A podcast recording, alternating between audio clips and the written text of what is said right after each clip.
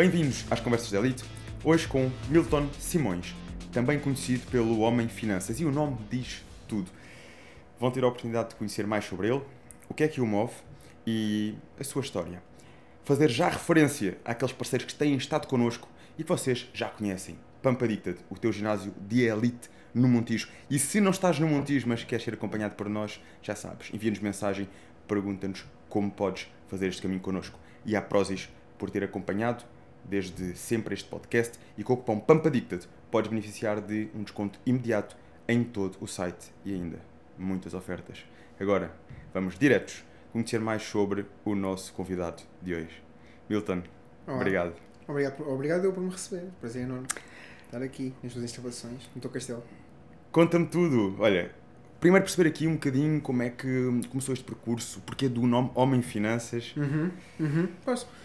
Então, hum, vamos começar pelo início, que acho que, é- acho que é o, é qual para começar. O que acontece é que eu tinha um- uma catrefada de, de negócios e hum, quando veio, mas to- todos relacionados com formação, é muito engraçado. E quando veio o Covid, e nem se falava em formação à distância, nada do género, não é? Hum, eu pensei, eu, eu comecei a olhar comecei a ver a minha vida andar para trás. Que há muita gente, não é? Quando teve ali aquela semaninha em casa, começou a ver a sua vida olhar para trás. E, e então fiz um exercício assim: olha, se eu tivesse que começar hoje outra vez, eu, eu sempre pensei assim: se eu tivesse que começar hoje outra vez, o que, é que eu, o que é que eu fazia? O que é que eu queria fazer, não é? E tinha várias, várias opções. Fiz uma lista, um exercício parecido com o exercício que eu costumo aconselhar muito, que é o Ikigai. Um, e a primeira pergunta que eu fiz nem foi essa, até foi errada, que é, eu em vez de perguntar eh, se eu tivesse que lançar alguma coisa do zero que eu avançava hoje, eu perguntei se eu tivesse de ter uma profissão nova hoje, completamente diferente daquilo que eu faço, qual é que era a profissão de sonho? é? E a profissão de sonho era hum, analista quantitativo, não sei se sabes o que é, é chato, muito chato. E, hum, mas eu gosto. E, hum, e então fiz, fiz os possíveis para, para que isso acontecesse. E aconteceu nos meses do Covid. Hum, fui tirar algumas certificações que me faltavam, etc. E entretanto fui convidado por um banco. Processo de contratação e tudo. Pá, minha profissão de sonho. E quando eu cheguei lá, como isto é Portugal, ofereceram-me 2 mil euros por mês. E eu, não é desprezo, obviamente, por 2 mil euros por mês, mas 2 mil euros por mês era muito longe daquilo que eu estava habituado a fazer. Hum, então pensei, ok, não, eu era capaz de fazer isto, era capaz de fazer isto a vida toda, e não tem mal nenhum, hum, mas por 2 mil euros por mês não faço. E, e atenção, que os 2 mil euros por mês já foi em renegociação, porque a primeira vez, da primeira vez era mil e qualquer coisa, eh, 1500 ou o que é que era, e depois ele, ah não, mas eu gosto mesmo de ti, porque entretanto eu tinha aproveitado os dois meses de Covid para fazer tudo o que eu sabia que era preciso fazer ali, e nas entrevistas eu mostrei montes, foram quatro entrevistas, e nas entrevistas eu mostrei montes de coisas já feitas que era o que eu ia fazer. Então eu sabia, ok, este tem as skills necessárias para, para fazer isto, percebe disto, etc. E queremos. Um, e entretanto, quando, quando eu falo com, com o superior, etc., acho que a primeira proposta de 1500 euros por mês, uma coisa assim, uh, foram 2000 euros e eu disse que não, é completamente impossível nem pensar nisso. Uh, então voltei a fazer outra vez o mesmo exercício, que era o que eu devia ter feito logo, eu devia ter feito a pergunta. tá, quando a gente faz a pergunta errada, não é? Um, depois foram uma quantidade de meses quando é à procura de uma coisa que, para fazer que, que podia podia demorado menos. E depois pensei, ok, o que é que eu fiz o exercício, o que é que eu gosto de fazer, o que é que eu sou bom a fazer. Eu gostava que continuasse a ser na área dos investimentos, que é uma área que eu, que eu domino e que, e que gosto bastante. E, e, e business. E então fiz isso e pensei assim, então o que é que eu tenho aqui, o que é que eu tenho aqui que posso usar? Olha, eu percebo marketing digital também, vou fazer uma página também na, eh, do Instagram. Depois logo sei como é que se monetiza. E, e foi isso. Pronto, e é por isso que aqui estou. E, entretanto, lancei mais alguns negócios, percebi que não podia tratar preço só numa área, foi uma coisa que me assustou, mas eu já fazia dinheiro muito antes de, de aparecer na internet. Então, esta página tem sensivelmente 3 anos? Não chega a tanto. Não chega a tanto. Não por causa do atraso. Ok. É? E, como é que, e como é que explicas este crescimento eh, que tiveste nos últimos tempos? Uhum. Lógico que falo nos últimos tempos que acredito que sido o teu maior boom. Sobretudo tenho visto que tens estado em muitos podcasts, muitas presenças nas redes sociais. Lá está porque o teu trabalho tornou-se interessante e daí começou a ser cativante para, para outros criadores de conteúdos. Nomeadamente, tu estás aqui porque foi um dos nossos seguidores. eh, começou por ser seguidor, eh, acabou por, eh, e, e por eu também conhecer do meio do fitness, acabou por vir cá ao próprio podcast. Teve aqui um episódio muito interessante. E foi ele que me sugeriu aqui a tua presença. Eh, e, e posso dizer, foi o Nuno Ferro. O Nuno Ferro, o Nuno Ferro foi um dos. já esteve aqui presente no nosso podcast e ele, apesar de estar ligado à área do fitness, é osteopata, eu já o conhecia do meio competitivo. Ultimamente ele começou a acompanhar os podcasts, voltámos aqui ao contacto e ele teve cá no episódio. E normalmente há uma pergunta que eu lanço aqui aos convidados. Vou-te facilitar aqui um bocadinho nesta, mas depois eu, desafio-te noutra. Desafia-me, por favor. Gosto. que é quem é que gostariam de convidar Uhum. para vir aqui, se pudessem Uhum. escolher alguém. E o Nuno, na hora, não, acho que não se recordou de ninguém. Mas a seguir, sugeriu-te a ti. Sugeriu-te a ti eh, e, ao, e, ao Ricardo, e ao Ricardo Matos, que também está muito na tua área, e que tu já foste ao podcast dele também. Ricardo Matos? Ricardo Matos, da área da- das finanças também. O Ricardo, sim. Ricardo, pronto. sim. E creio que é Matos. Ricardo é incrível. Não sei se é Matos. Pronto, eu, eu acho que é, mas pronto. Sim. o Ricardo, pronto, Sim. também está na memória que tu. Sim, incrível. E, Semana incrível. e, e- e comecei também aqui a explorar um bocadinho mais o vosso percurso e achei realmente muito focado nesta parte Não dos saber o nome do investimentos. Ricardo é, é vergonhoso. É- é pá. Cortem isto, pá. Estou a brincar, não cortem. Deixem-me Mas- estar, estar. Deixem- confirmar. Envergonha-me à vontade. Vamos confirmar já isso. mas- É Matos, Ricardo é Matos. Ricardo é Matos. Epá, e tu estiveste no podcast dele, não é isso? É só agora. Não, tá? focam, focam todas as semanas. Às vezes, às vezes quase todos os dias. Sabes que eu gostei muito Para de mim é o uma- Ricardo. E é Ricardo Matos. Matos. de uma coisa que disseste no podcast dele, que aliás, isso apareceu-me ah, nos Reels, apareceu-me tipo no Explorer, apareceu-me sugerido, pá, uma saída fortíssima, ah, que foi A des- a despeites. a dos PTs. Hoje tenho uma melhor. Tenho uma melhor. Próxima semana vais ver uma melhor ainda. A dos Porque PTs. vou fazer parte 2 dessa. Porque entretanto eu fiz, não é? Porque o pessoal perguntou nos comentários. Ah!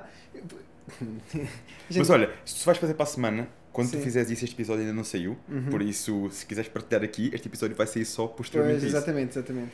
Pronto, o que eu depois posso partilhar, não é? O que eu vou fazer é que eu vou juntar todos os comentários um, de hate que tive. Faz tu e não sei o que, não sei o que mais, porque entanto eu fiz, não é? Porque eu, tenho, eu faço mentoria também, não é? E apanhei um PT e ele convidou-me, eh, eh, aliás, eu, eu normalmente gosto de propor um resultado e o resultado que ele me propôs foi 250, 250 clientes novos no espaço de 3 meses, eh, que é o que faltava para, uma- marca dele. E, e eu disse, ok, ok, se não conseguir, eu achas que conseguimos, se não conseguir, eu devolvo o dinheiro, não, não, não é por aí.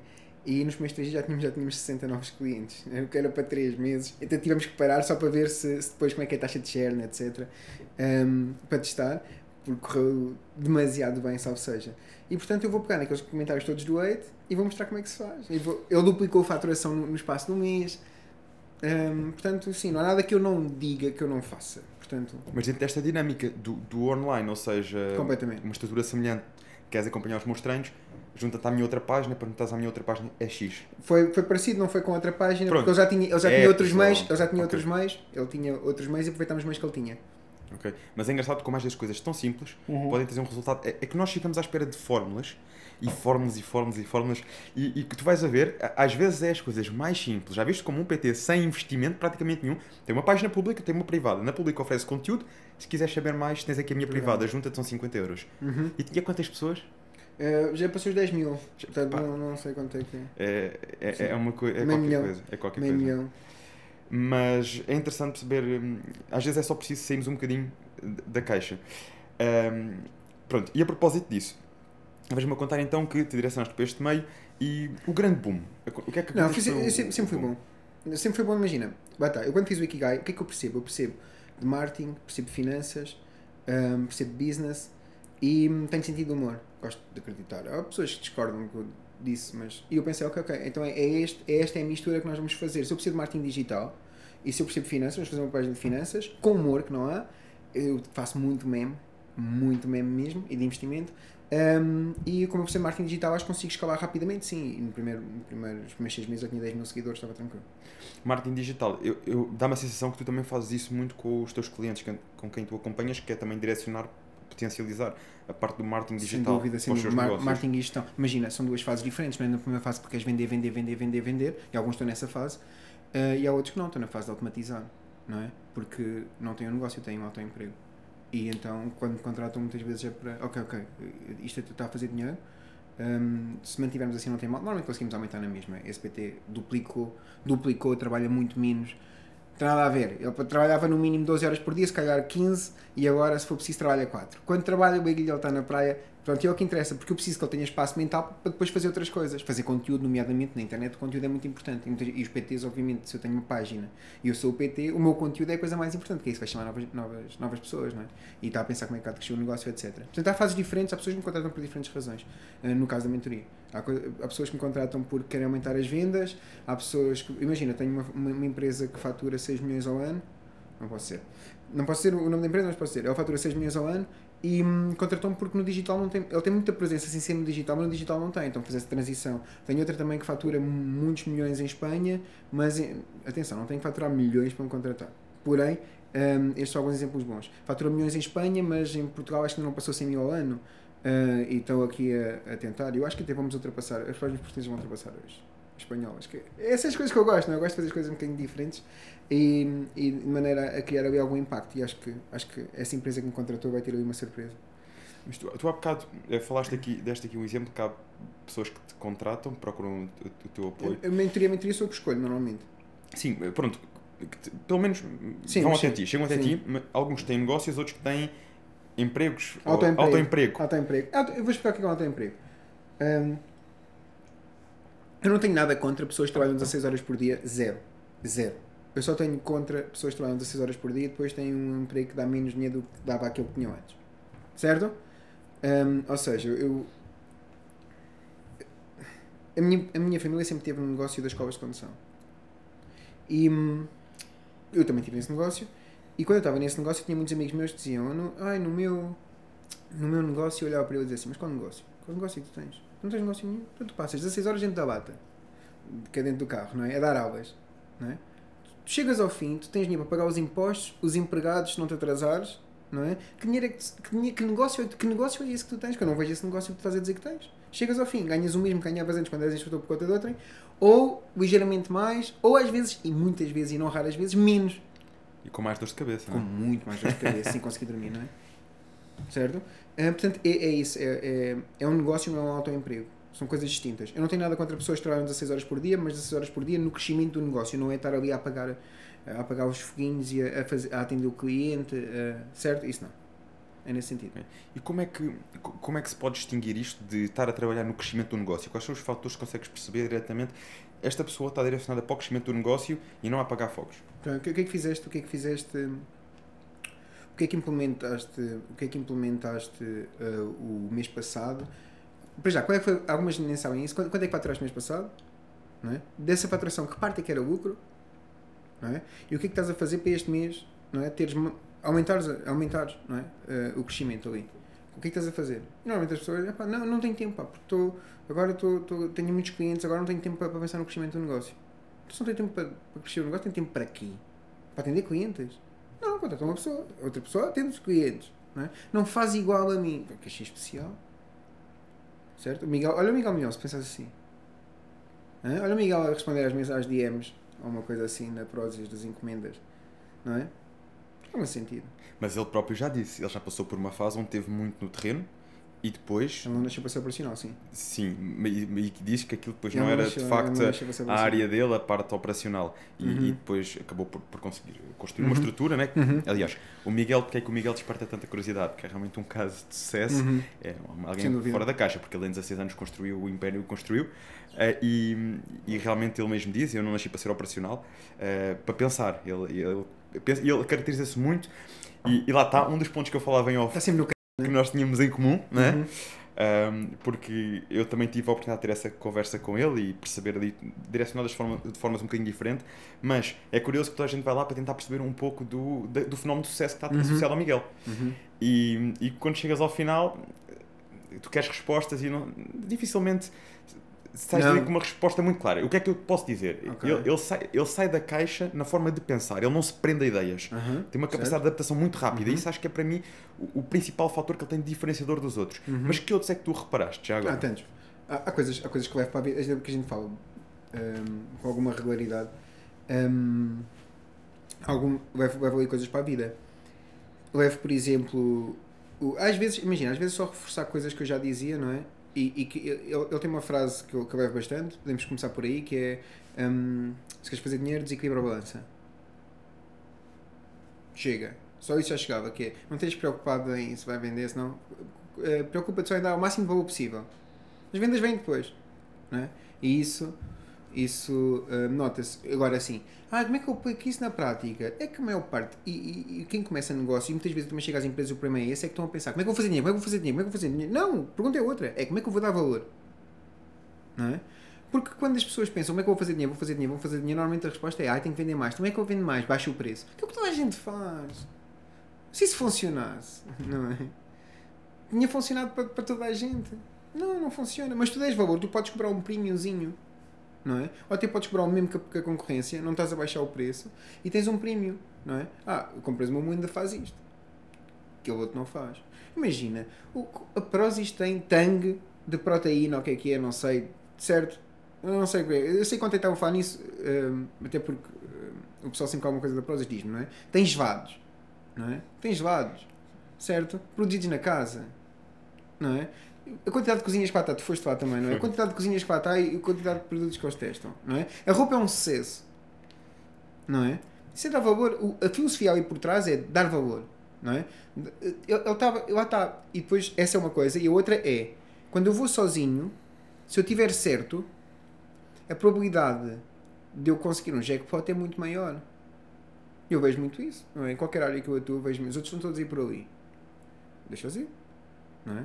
Como é que eu consigo aplicar isto de outra maneira e por um caminho um bocado diferente? Porque quando eu chego lá tenho um oásis, primeiro que me apanho, e agora como é que me apanho? Eu apanho ou não apanho? O primeiro Não, normalmente ganha sempre vantagem Claro, competitiva. como é óbvio, não é? E e eu acho que esse foi um dos fatores de sucesso, foi ter ido em primeiro. Porque em Portugal, o que é que tínhamos de suplementação quando Uhum. ele entrou?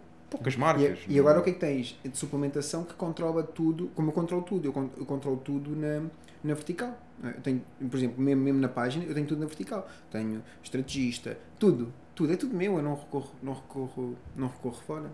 Não, isto é uma vantagem incrível. Mas quando tu dizes que é tudo teu, é do género, tens a tua equipa montada, tens uma equipa que faz a tua estratégia de marketing. Até acordes para o um- Miguel Milhão. Uma. Ora aí está. Ora aí está. Então, mas, mas espera aí. Espera aí, espera aí. O- quais são esses elementos de equipa que, que, pôs, que, cargos, digamos assim, são essenciais e consideras importantes teres na tua Precisas equipa de um para fazer acontecer? precisas de um patráfego, precisas de um estrategista, hum, precisas de copywriting, precisas de design. não é? Eu não estou a dizer que seja uma pessoa para cada um, mas se calhar uma pessoa que domine três, é difícil encontrar, mas por exemplo, hum, o copywriting, grande parte é meu, mas no entanto há uma pessoa responsável de copywriting e eu normalmente dou só, dou só não sei se sabes o que é que é copywriting, sabes? Sim, sim. Ok. Um, mas só para explicar para alguém que pode não saber, copywriting é o texto, a maneira como é escrito o texto, os scripts, etc. Isso Um, tem muito por trás, ao contrário do que as pessoas pensam. Tem muito por é trás. muito importante. É muito A importante. forma como prendes a pessoa logo na, naquilo que vai ser escrito, enfim, isso, a malta quando pensa que é só escrever um copy, ter tempo, escrever- não é só ter tempo para escrever Tem um copy, é como é que se escreve o copy. Eu tenho newsletters que fazem 10 mil euros por semana. Não é? Uma newsletter. É ridículo. Um, e é um bom modelo, um bom modelo de negócio. O modelo de negócio da newsletter é um ótimo modelo de negócio. Eh, Podemos falar sobre isso até.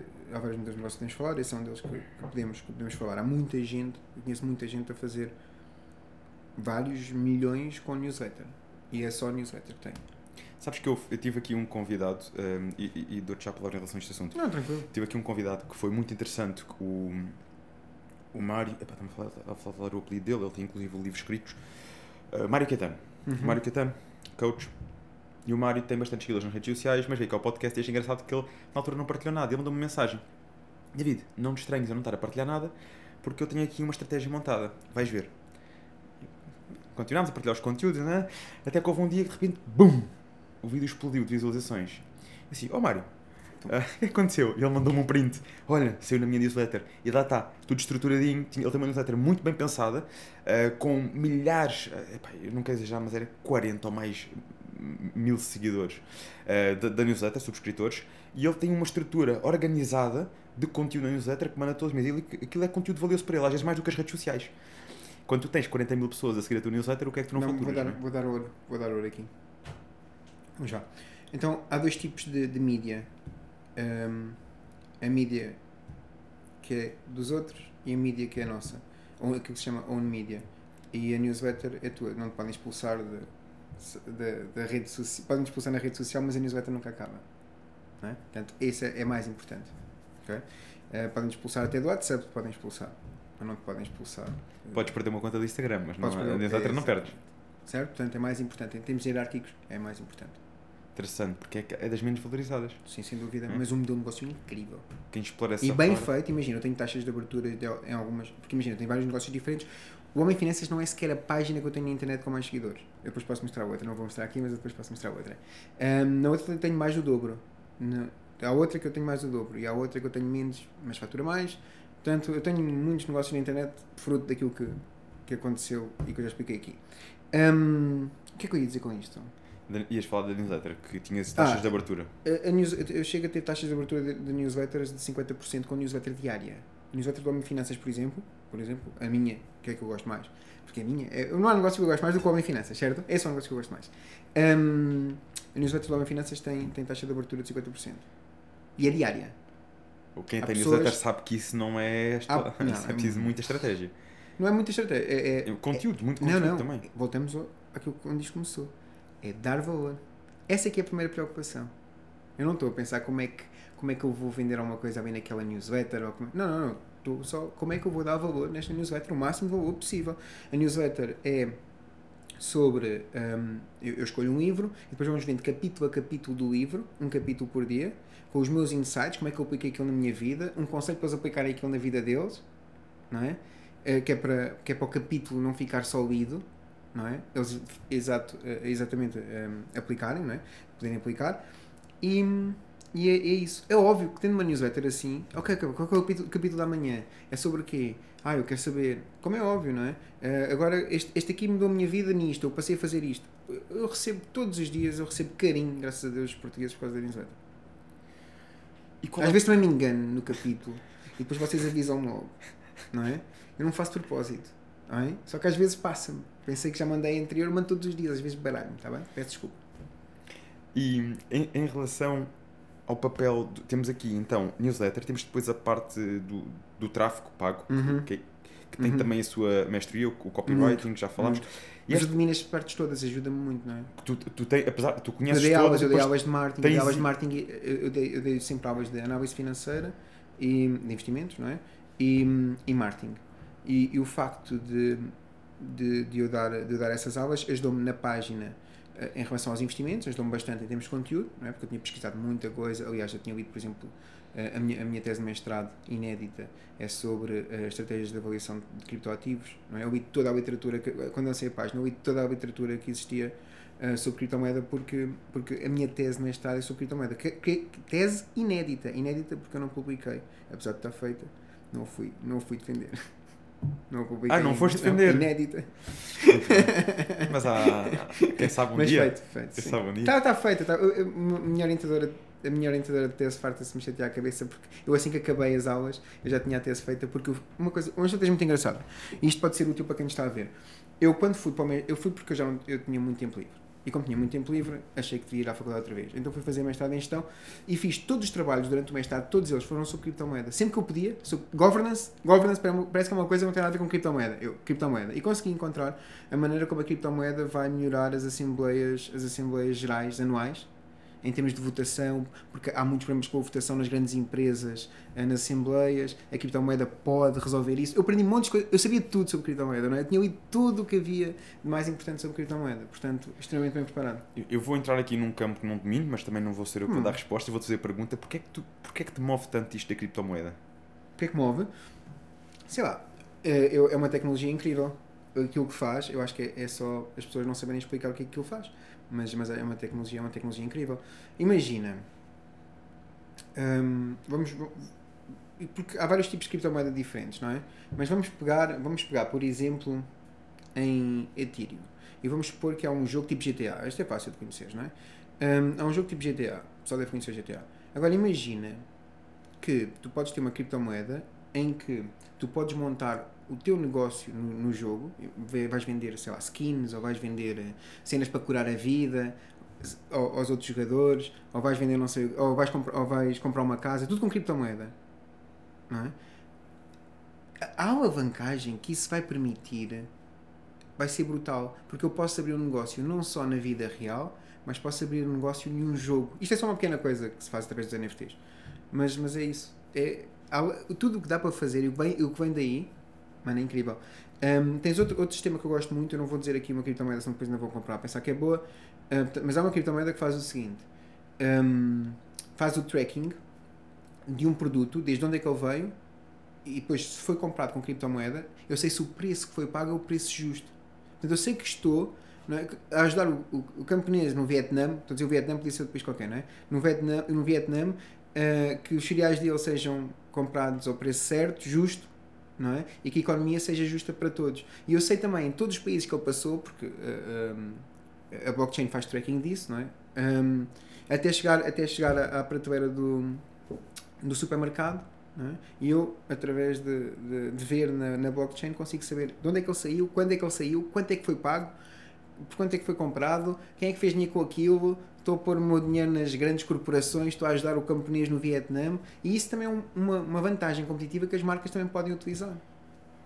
Bom, isso é, é, é um, um meio explorar. Aliás, é um meio que eu acho que acabou por, por até ficar aqui com uma conotação em, em alguns casos. Scams. Menos 99% positiva. são scams. Exato. É só 99,9%, 99,9% são scams. Portanto, certo? E sim, não está regulamentado. Enquanto não estiver regulamentado, não, não comprem. Não estava a dizer para comprar, estava a dizer que a tecnologia era boa. Tá? São duas coisas okay. distintas. É porque é engraçado isto, é, sempre importante referirmos, porque realmente há uma, a conotação não é a melhor, muito fruto disso. E, e, lá está, não há regulamentação, não havendo regulamentação. Vamos ter criptomoeda agora, vamos ter criptomoeda agora. O FMI está a fazer criptomoeda, o Fundo Monetário Internacional um, e a União Europeia também, CBDC. Um, Milton, a nível do marketing, eu acredito que passe muito pelo futuro, uh, sobretudo anúncios. E digo isto porque tem tido aqui alguma, alguns convidados que se têm destacado claramente no mercado digital, no, no, no meio digital, uh, fruto do, de terem sido pioneiros. Vou dar um exemplo na área do fitness, está um PT, Tiago Guimarães. Tiago Guimarães, já de falar. Tiago Guimarães foi pioneiro disto. E ele, ele, ele teve, inclusive. Nunca falámos, nunca falámos, está bem? Conto... Eu sei como sei, porque ele tinha o seuzinho verificado e a gente sabe essas coisas, não é? E, e nota-se. Uh, aliás, chama a atenção logo. Uh, se bem que, não estou a dizer que é o caso dele, muita atenção aqui, uh, mas agora já é possível, uhum. por, com um valor mensal, ficarmos todos verificados. Uhum. mas. Um, isto para dizer que o Tiago um, tem uma história muito interessante e eu, e, e eu não fazia ideia, e pelo visto muita gente não fazia ideia. A gente. Já aqui. Não, não é vodka, eu sei Ai, que há bocado em off falávamos da vodka, mas. Era bem melhor. É assim, ó oh, Marcelo, mas calhar temos que começar a pensar em trazer aqui um vodkazinho de vez em quando. Até porque ninguém sabe. Para alguns é? convidados, as pessoas não têm que saber. Quem está ali, quem está ali não vê, não sabe. Não. Até porque isto, como são áreas muito diversificadas. Não de, é vodka, de, não é vodka. convidados. Um, nem toda a gente é fitness, porque a malta fitness não bebe. Ok, a malta fitness não bebe. Nunca experimentaste whey com Jack Daniels? Whey. Não. Já, já experimentaste? Não, mas o, o Schwarzenegger fazia com rum, não é? Não, o Schwarzenegger fazia, fazia, com rum. fazia essas e muitas outras coisas. Por isso, calma. Fiquei curioso, eu, eu pensei assim, eu pensei assim, eu se calhar assim, sou capaz de, de beber whey. Assim não bebes? Só, só assim que sabor não é? O meu peito, o meu peito tem um bocadinho, mas... Vamos a falar então desse nome de sucesso. E uh, ele contou precisamente isso. Ele teve um ou dois negócios que ele não correu bem, faliu, ficou com dívidas e pensou: bem, teve uma fase da vida, pensou: bem, e agora? O que, é que eu sou bom? Lá está, PT. Como é que eu vou potenciar isto? Como é que eu vou mostrar que eu sou bom? E ele foi pioneiro nos ads. Ele diz: Eu antes metia 5 euros e atingia não sei quantas mil pessoas, que era uma coisa louca. Hoje em dia, para atingir aquele número de pessoas, tem que investir muito mais. Um, Sabes que isso é um bocado mentira? Parte? Eu estou a dizer isto porque eu estou cá há 10 anos também. Um, e fiz muito dinheiro com ads de início. Eu comecei mesmo tipo, no início, no início, no início, no início. O que tu estás a dizer é verdade, em termos de alcance, mas as pessoas também compravam menos. Se calhar não estava tão otimizado o mecanismo não, de não, pesquisa. Não, mais pessoas qualquer coisa compram na internet, não tem mal nenhum. Na altura, não. Certo? Portanto, é, é muito fácil ver isso, Pá, mas o contrário, o contrário também é, também é verdade. Eu não tenho tido dificuldade nenhuma em crescer como tu tens visto. Um, se o conteúdo for bom e continuar a ser bom, eu fizer conteúdo bom e promover só conteúdo bom, não, as pessoas não, ninguém está farto de conteúdo bom. Ah não, conteúdo bom não cansa. Certo? Ninguém diz, ai, quem me dera que não apareça mais nenhum conteúdo bom. Não, isso não acontece. Então, é isso. A maior parte das pessoas dizem isso, não estou a dizer que é o caso do Tiago, mas a maior parte das pessoas dizem isso, estão a fazer um conteúdo bosta. E para além disso, eh, esquecem-se que só estão a analisar uma fase. Foram grandes, não é? Ai, mas eu chegava a muito mais gente e conseguia muito mais seguidores. Certo, certo. E compras. Que é o... Certo? Sim. Então, a ver, as pessoas eram muito mais reticentes em comprar. E agora não. Não é? E como é que, que, que dicas. Hum, é, o que é que podes levantar o véu disso? Porque eu sei que isso é uma das partes de, de não, mas eu posso, eu Alguém que queira começar a estruturar um caminho nesta parte dos ads, como é que, o que é que tu podes sugerir? Eu digo isto porque, porque é página. que estamos a falar disto? Porque, primeiro porque eu sei que tu és bom nessa área e segundo Uhum. porque é uma área que, desde que eu comecei, que eu decidi aqui internamente, olha, vou investir numa equipa para me gerir esta parte. Porque eu não... Ia fazendo eu umas coisas, again, vou investir numa equipa, gajos que percebam disto para me gerir esta parte. Eu comecei realmente a notar as vendas a explodirem. Um, e por isso está a diferença entre fazer ou ser um asa a fazer aquilo. Uhum. Uhum. É, Quer dizer, aquilo que é verdade agora pode não ser verdade quando o podcast sair, porque está sempre a mudar, não é? Porque imagina, antes era muito importante segmentares muito bem. E agora a própria inteligência artificial hum, segmenta por ti. Certo? E portanto, a menos que não, não, não podes ir para a Estónia fazer publicidade para, para, para o ginásio daqui, não é? Não dá. Porém, hum, há muita coisa, há muita coisa que dá para fazer com a inteligência artificial. A inteligência artificial acaba por fazer sozinho. Posto isto, posto isto, Uh, bom conteúdo é a coisa mais fundamental e a maior parte das pessoas comete o erro que eu vi que os meus concorrentes estavam todos a cometer quando eu cheguei, por isso é que eu os ultrapassei com alguma facilidade, que é ser informativos. Não. Não, não, não, não dê uma informação à pessoa, conte-lhe uma história. Conte-lhe uma história que, te, que transmita o mesmo tipo de conhecimento. Não é? É completamente diferente. É diferente tu dizeres assim, este exercício aleija, aleija o ombro. Certo? Que é uma forma pá, menos má de fazer. E outra coisa é dizeres, "Oh, a minha aluna Adelaide hum, ficou 5 meses sem treinar hum, por fazer isto e isto acontece na parte das pessoas. E a pessoa começa muito mais. É uma Adelaide, que, que coisa. Então o que é que ela fez? Fazer o exercício assim, parece. Olha, parece não está a fazer. Olhem lá aqui, parece não está a fazer nada de mal, não é? Mas afinal a está, tem que passar uma história e não tanto passar uma informação. Não, a história tem que ser de acordo com a informação, a moral da história. Certo? É isso. Acho que o storytelling ajuda bastante e depois tens- tens 3 segundos para a pessoa não pôr o dedo na testa e fazer swipe. é? Tens 3 segundos para dizer o que é que a pessoa tem a ganhar hum, daquilo. Não é? E se tu não aproveitas mais de 3 segundos, podes ter o melhor conteúdo informacional. Podes dizer às pessoas como é que elas vão fazer um milhão de euros em 3 dias. Que se não disseres isso no início do vídeo, epá, já, já ninguém vai. Se isso no, no minuto 40, já ninguém. Já ninguém. Já chega. Ao, 5, ao segundo 40. Já ninguém vai chegar. Está bem? Já vais com, o dedo na testa. Já. Uma. Próximo. Tocaste aqui num assunto que é a inteligência artificial. Uhum. É, uma das uma da, um dos hábitos, uma das particularidades do meu podcast é precisamente que o convidado anterior deixa um convidado para aquele que vem a seguir. E o convidado anterior deixou aqui uma pergunta que vai precisamente de encontro com isso. Boa. E é engraçado que o convidado anterior nunca sabe quem é que vem a seguir. Boa. Quem vem a seguir poderá ou não saber quem é que veio antes, consoante a regularidade ou a frequência que vierem a ser os episódios. Ok. Neste caso, tu também não sabes quem é que veio Não antes, porque ainda não saiu. Não Mas pronto, o giro disto é que eh, eh, as perguntas são de pessoas diárias, muitas vezes completamente diferentes. Lá está, finanças, pode ter estado aqui alguém no fitness, como pode ter estado aqui um ator da televisão, como pode ter. Enfim. ehm, mas as perguntas acabam por se ligar. E o convidado que esteve aqui perguntou precisamente isso. Ehm, se, como é que tu vês a parte da inteligência artificial e se Brutal. tu tens medo de alguma forma eh, que isso possa Um, lá está, eu não estou a dizer palavra por palavra, não ter aqui escrito, mas foi isso. Se possa de alguma forma afetar as nossas vidas uh, de algo que não seja tão positivo. Não, sim, claro. Claro que pode, claro que pode afetar, mas o, entusiasmo mais o que, o que está aí para vir. Eu, repara, eu, eu, eu utilizo a inteligência artificial todos os dias, não é? Aliás, a minha tese era sobre era a inteligência artificial para a avaliação de criptoativos. Hum, eu consigo programar mal, assim como quem fala hum, francês não fluente, portanto, o meu nível de francês e o meu nível de Python para, para a inteligência artificial é mais ou menos o mesmo. Porém, porém, hum, acho, acho que é incrível. Quando, quando, ainda hoje estava a pensar nisso, não é? Estou danadinho que saem os bots da Tesla, não é? Que são capazes de ir até 2024. Hum, e imagina, porque isto, eu acho que a sociedade está a parecer tipo um esquema de pirâmide, que é. hum, não estou a dizer que é um esquema de pirâmide, estou a dizer que está a parecer um esquema de pirâmide, que é. Vêm imigrantes de outros países fazer as profissões que nós não queremos, não é? Até quando? Não é? Até quando é que isso é um, um- Porque se nós não tivéssemos, se não tivéssemos tido pessoas do Brasil, pessoas da Ucrânia, pessoas de outros países e agora de- de- da Ásia também a vir, não é? Onde é que já estava o nosso sistema de segurança social? Não é? Com a população envelhecida portuguesa que nós temos. Não é? E agora, este, este modelo é sustentável? Bom, pode ser sustentável. Pode ser. Mas eu não sei se é. É? E depois, quando, a- quando, quando toda a população do mundo já tiver um determinado nível, não é? Quem é que vem atrás fazer o, o trabalho que mais ninguém quer fazer? Não vem. Sim. E os, os bots são capazes de resolver isso. Eu, eu assim que sair, eu quero comprar um. E, e tu, tu falaste aqui de uma coisa, que, eh, ainda para além dos bots, é uma coisa que se tem vindo a verificar já há alguns anos e continuamos a caminhar para lá, que é o envelhecimento da, Da população. população. Que isto, mais dia menos dia, pode depois até no, eh, nos próprios negócios eh, começar a trazer aqui alguns, não só nos negócios, mas também, estamos aqui a falar de negócios, de business, começar a trazer alguns desafios. Ahm, como é que tu vês este caminho? E contextualize. É que nós, é verdade que precisamos, todos os negócios precisam ter os pensadores, a cabeça, mas também precisam ter, ahm, lá está, quem executa. quando? Quem executa. Aí está. E aqui juntamos a inteligência quando? artificial. Achas que isso vai, a determinada altura, ah, Sem dúvida. Quantas extinguido? pessoas é que eu não, não tenho que contratar porque utilizo a inteligência artificial? Quantas? Quantas? Esquece. Muitas.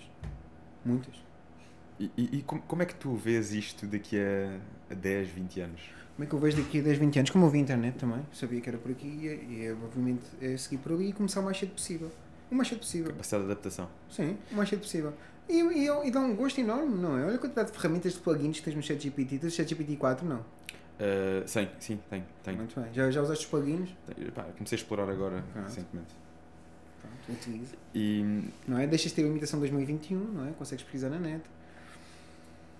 Então imagina, eu, se eu não me lembrar qual é que é o capítulo de um determinado livro para escrever para a newsletter, não é? Aliás, eu, aliás, eu escrevo uma linha e sai uma newsletter escrita, não é? Depois só tenho que dar os meus retoques, o meu toque pessoal, o que é que eu aprendi, acrescentar uma história pessoal, algo assim, ok?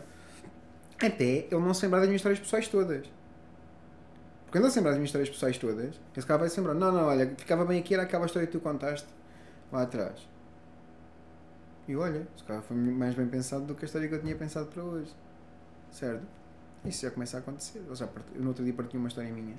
Estava a escrever a newsletter, não é? E eu, eu escrevi, escrevi, olha, dá-me a newsletter da manhã sobre a lei, que eu estava a ver as 48 leis do poder. Íamos na lei 30 e qualquer coisa, não é? Agora sobre a lei 35. Não é? E o gajo escreve aquilo, tal, tal, tal, tal, tal, tal. Quando chegas à, à história pessoal, o gajo partilha mesmo uma história pessoal. Como assim? Ah, porque eu tinha-lhe falado lá atrás e o gajo lembrava-se da, da história e deu o mesmo exemplo. Certo? E aplicas esta parte das 48 leis do poder para mesmo para a tua página direcionada para, para as finanças, neste caso, Homem Finanças? Sim, sim, sim. Investimento e business, sim. Ok. É que eu reparei que tu procuras eh, identificar padrões de sucesso. Uhum. Já me, já me apercebi disso, eh, não só o podcast com o Miguel Milhão, tiveste também com o Maria Costa Maia, que tem sido um sucesso na parte da- das roupas, foi tiveste também que no sabes que eu podcast tive dela, Costa Maia? porque tu referiste no, no podcast do Milhão. Não, não. O que acontece é, eu tenho um curso que é Viver Negócios Automatizados, que está fechado agora. Hum, e nesse curso eu levo um milionário, alguém que fatura, fatura pelo menos um milhão de euros na internet, ou num negócio, para não ser internet, é num negócio, eh, para falar com eles, eles tirarem dúvidas. Eh, foi assim que eu cheguei a contacto com, com o Miguel. Porque era o convidado para aquele mês. Só que, entretanto, eu tive que ir eu lá, porque que o Miguel funciona. Esquece, certo? esquece, esquece. Pronto. Eu também o convido o Miguel- Claro, para vir aqui. não. E ele, David, queres-me fazer umas perguntas? Pronto. Sim, e então, então é isso. E, e a Maria Costa Maia foi número 2, para aí, no episódio 2, uma coisa assim. Hum, E, e o que é que tu identificas nestes padrões de sucesso de pessoas? Neste caso estamos a falar então que venceram no online, que estão a, a- que são milionários A Maria. Costa Maia, a Maria Costa Maia é extremamente bem sucedida porque é muito humilde. Mas muito humilde mesmo. Aliás, quase todos eles são muito humildes e querem aprender. Ah, mas a Maria Costa Maia, incrível. Ah, muito humilde, com. Lá está. E muita, muita determinação, que é ou vai à rocha, isto vai ter que dar certo e vai ter que dar certo. É? Mas o Miguel já tem uma perspectiva diferente nisso. E se nós estamos aqui a discutir padrões, padrões de sucesso, acho que é interessante vermos isto. Porque o Miguel diz muitas vezes uma coisa, e disse num episódio, ah, que é nós temos que aprender a descer o rio. Porque eu falei-lhe muito Boa. da, parte Eu da, sei, eu sei o que vais dizer, mas continua. da, da perseverança, de ir e não sei o quê. E ele, não, não, não, calma, calma. Ah, até que ponto? Pá, mas sabes, é isto que é, Não, mas calma, calma, mas é o dar certo. Eu não estou a dizer que é por aquele caminho. é esta Mas eu não estou a sensibilidade. dizer que é por aquele caminho, estou a dizer que é em relação ao objetivo. E ele, ele, não ele, não- ele já tinha tentado, ele só estava a descobrir por onde é que era, a descobrir o caminho. Eu não estava a dizer, é perseverança, uma coisa, não é, ai tem que ser assim. Não, não, não, não. Tens um objetivo, agora há várias maneiras de vais chegar. E se calhar estás a ir por um caminho que não te leva lá. Isso também te enganas quando, vai, quando vais acontecer. Ok, tu quando dizes o vai ao racha é, tenho aquele objetivo, não vou desistir do objetivo, vou é perceber não. que formas é que eu posso fazer para lá chegar. E o que é que tens percebido nas pessoas que têm tido mais sucesso no online, e, Uhum. e- e já tiveste aqui várias pessoas com quem lidaste, Uhum. Padrões comuns. Nós sabemos que há sempre coisas particulares. Olha, um porque é muito humilde, outro porque tem muita capacidade de. E, e se calhar, e se calhar é aqui o sucesso. É serem pessoas, pessoas extremamente uh, capazes numa determinada área. Uhum. Um, lá está, aquele que é muito humilde aquele, e aprende muito com os outros, aquele que tem muita capacidade de rapidamente inverter o raciocínio. Olha, ok, afinal vou por este lado. Uh, enfim, o que, é, o que é que identificas aqui em comum? Eu acho que são pessoas que, que apostam nas forças, não é? Em vez de apostam muito na, naquilo que são, que são bons. E, e, e têm ali algum, algum transtorno, não é? Claramente. Algum transtorno no sentido em que não, não há, a maior parte deles não tem grande equilíbrio hum, entre, a vida, entre a vida e o trabalho. Não tem. A parte não tem. Eu não tenho. Não é? Mas, mas está-se bem. Aliás, o Miguel disse isso. Olha, o Miguel disse, não é? ele para a mulher disse: uh, Olha, esta é a vida que eu quero. Não é? Eu que, estás disposta a passar por isso? Não é? Pronto, e está tudo bem. E está tudo bem. É? E eu fiz igual. Eu, eu segui exatamente a mesma coisa. A Maria Costa Maia, parecido é. Um, o David Oliveira, que é outro, outro convidado que eu tive no, no podcast uh, interno, uh, que aos 19 anos já tinha faturado meio milhão na internet. Está relacionado com o que área, David? Ele faz é estrategista de, de, de marketing, estrategista de lançamento. David Oliveira. Eu, o David, eu acho que conheço o David. Ele tem se calhar o quê? uns 4 mil seguidores agora no Instagram, mais coisa, menos coisa. sim. Sei quem é que é. Já me mostraram também os conteúdos dele. Aí. Malta aqui, epá, este estava um bom convidado para o podcast. É assim que eu vou saber muitas vezes da malta. Sim, sim. E Sim. tenho que estudar um bocadinho mais sobre esse, sobre esse fenómeno. Então. Uh, o David, aos 19 anos, já tinha faturado meio milhão na internet. Não é? Desistiu da faculdade um, para, seguir, para, seguir, para seguir aquilo. Ach, ach, achas que ele tem um equilíbrio entre trabalho e vida pessoal? Não. Mas repara, nós começámos aqui por falar de um, emprego ou, Mas ou, ou autotrabalho. Foi essa a expressão que utilizaste, não foi? autoemprego, Autoemprego. autoemprego ou negócio? Autoemprego ou negócio, pronto. Eh, e, eh, claro que tu disseste logo, olha, não tem problema nenhum trabalhar 16 horas, desde que seja realmente produtivo. Mas por outro lado, também procuras, eh, pelo que eu percebi, criar essa, dar essa autonomia. Falaste de tal PT, que agora consegue ter tempo para pensar sobre o negócio. Eh, não será importante para este equilíbrio para um negócio a médio e longo prazo, porque já vimos muitos casos de sucesso, que crescem, crescem, crescem, tornam-se milionários, os maiores do mundo, e depois que se param, chega uma altura da vida em que, ok, para que tudo isto, não é? Uhum. Eh, epá, eu digo isto, vou-te dar aqui só um exemplo. Eh, há outros, e certamente conhecerás alguns, mas eh, vou-te dar um exemplo de uma pessoa que eu admiro muito e que eu cresci com ele, Arnold Schwarzenegger. Ok. Vi o documentário dele no outro dia epá, e achei impressionante o documentário dele, arrepia-me. Que ele fez só numa vida, não é? Que ele fez só numa vida, não é? Quant- eu pensei, quantas vidas é que uma Algumas pessoa... pessoas não aprendem inglês. Exatamente. mas olha, mas agora digo-te uma coisa. Mas o documentário acabou e eu fiquei a pensar. É verdade que o gajo de certeza que não se perde, salvo seja, mas a parte da família. Ele ele está numa casa neste momento que não tem a mulher com ele, eh, os filhos vê-se também não estão muito próximos dele. Isto é o que interpretamos do documentário. Pá, eh, os filhos também não parecem estar muito pró- próximos dele e, e acaba por estar, se calhar, conquistou aquilo tudo e depois chegamos a uma altura da vida que sucesso, sucesso, e ele vê-se claramente que é uma pessoa que se dedica ao sucesso. E, e eu admiro-o imenso por isso. Mas, assim como ele há outros exemplos, a gente chega a um, um passo, a um ponto da vida em que pensamos, ok, epá, e quando tivermos 60, 70 anos, 80, se calhar Uhum. até antes, não será que, que, nos- Uhum. que vamos querer valorizar outras coisas? Uhum. Mulher, filhos? Eh, não será Uhum. importante encontrarmos um equilíbrio enquanto é tempo? Uhum. Não sei. Pois, eu também Não não, sei. Eu- estamos, estamos a... São perguntas que Um, é difícil encontrar uma resposta, não é? Não, imagina. Convém não seres um otário para os teus filhos, não é? E para, e para a tua mulher, não é? Hum, acho eu, isto é a minha opinião mais filosófica, é essa. Convém, convém que sejas um ser humano em condições para essas pessoas depois estarem, estarem ao teu lado. Inva- invariavelmente, regra geral, os pais tratam mal os filhos depois morrem sozinhos, não é? Hum, normal que isso aconteça. Não estou a dizer que está certo, errado, pai é pai, mãe é mãe. Escolham deixar os, os, os comentários de hate. Porém, porém, hum, sei lá, acho que é uma coisa fazível. Eu não sei. Imagina, também a maior parte das pessoas. A maior parte das pessoas também diz assim: ah, agora tenho filhos, já não viajo mais. Não- Isso também não ajuda muito, não é? Se calhar os filhos são mais uma razão não é? para a pessoa viajar. Eu, eu, tinha, eu tinha uma abordagem muito diferente. Imaginem. Ah, vamos partilhar um bocadinho da vida pessoal. Pronto, eu vou ser pai agora. Obviamente, eu já contratei uma pessoa a tempo inteiro para estar lá. E se calhar vou contratar outra. Porque a minha paz de espírito e eu, vou querer participar e quero ter tempo de qualidade com, com o miúdo. E a minha, a minha ideia é o tempo que eu vou ter é o tempo de qualidade. É isso. E tenho pessoas a ajudar para tratar, porque graças a Deus posso, não é? Ahm, para, tratar, para tratar do miúdo. É uma estratégia. Vejo muita gente a fazer isso. Não. Ah, mas eu acho que, é, acho que é a estratégia ideal. Eu tive quase a fazer uma coisa. há um multimilionário que foi o gajo que inventou o o screen recording da, da Apple. Ele contratou uh, um indiano, dono do Paquistão, alguém só para vigiar o bebê durante a noite.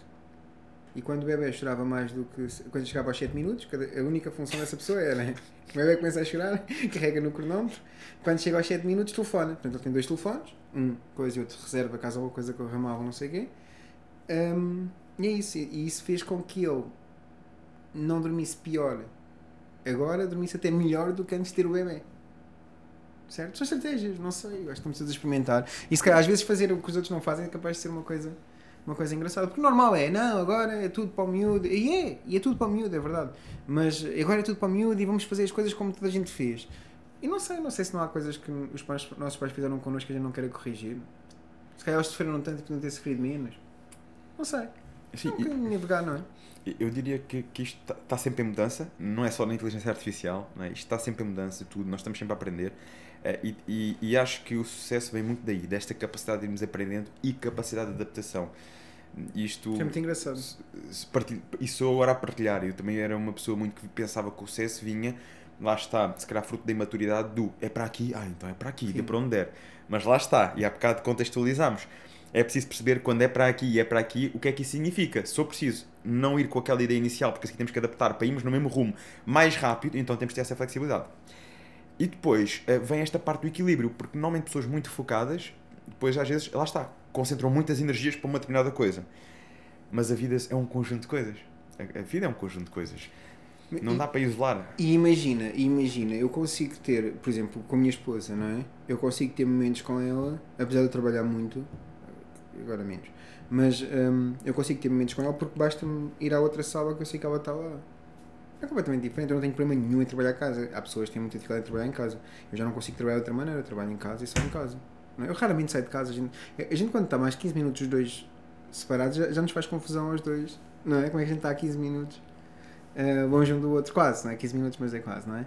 Uh, passar um dia então, porque ainda, ainda ela agora no final da gravidez já não vai, já não quer fazer viagens, como é óbvio, não é? Também já, já subimos, vou coisa em Santorini, já fizemos, sei lá, que essa é outra coisa, fartámos de viajar enquanto ela estava grávida também. Um, isto, isto para dizer o quê? Ah, e, e, mas agora fui a Leiria, que é bem mais longe, não é? Como devem imaginar do que Santorini. Portanto, fui a Leiria, ela já não foi, porque é o último mês e já não, e já não foi. E que eu já fiz alguma confusão, não é? Porque a gente está sempre habituado a estar sempre juntos e gostamos de estar juntos. Um, portanto, sempre tive tempo de qualidade, apesar de trabalhar bastante. Ela nunca, nunca achou que eu não lhe dava atenção ou não lhe dava tempo de qualidade e que não passava tempo de qualidade com ela. Vamos ver se eu consigo fazer uma coisa com o bebê. Eu não sei, não é? Se consigo fazer uma coisa com o meu filho, mas vou tentar, não é? Se não conseguir isso, vou ter que arranjar outra estratégia.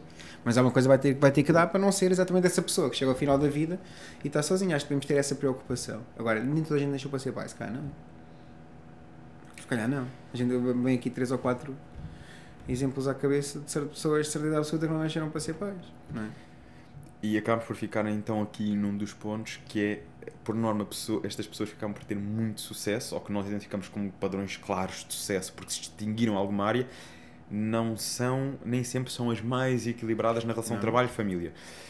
Que outros Não vais, pedir, não vais pedir conselhos de relacionamento aos Schwarzenegger, não é? certo? Mas certamente, yeah, exatamente. eh, Lá está, nós temos que saber filtrar e perceber, ok, esta pessoa teve sucesso nesta área e depois procurar para nós o que é que é o equilíbrio naquilo. Agora, que outros padrões de sucesso identificas aqui? Um, que outros padrões de sucesso é que eu identifico, para além de trabalhar muitas horas, que é verdade, um, principalmente numa fase inicial, porque depois podes viajar o mundo, não é? como o Miguel faz. Sim, não o é? Miguel já não vive cá, né? Não. Ele já fez isto. Ele vem Não. cá, grava uns episódios, faz Sim. umas coisas e vai-se embora. Vamos embora. Portanto, depois já podes fazer isso, não é? Depois já podes fazer isso. Mas no início tens de trabalhar muito. E tem que ser. É a primeira fase é vender, vender, vender, vender, vender. Tens, tens, tens, sabes, sabes as funções, etc. A seguir é uma fase de delegar. Muitas vezes, quando digo delegar, não é só delegar a pessoas. Às vezes é delegar a código, inteligência artificial, ah, outro software, seja o que for, de modo a ficar, a ficar automático. Hum, deves automatizar ao máximo, que é para tu poderes sair não é, da roda e aquilo continua a rolar. E, e o papel do Miguel é um bocadinho esse, não é? Que é, é só. Agora, como é que a gente vai, como é que a gente vai crescer como acionista, não é? Como é que a nossa empresa vai crescer? Não é? Pronto, e, e isso, isso é um papel bom para nós, para nós termos, mas é mais tarde. A pergunta era qual? Padrões de sucesso. Padrões de sucesso, mais padrões de sucesso.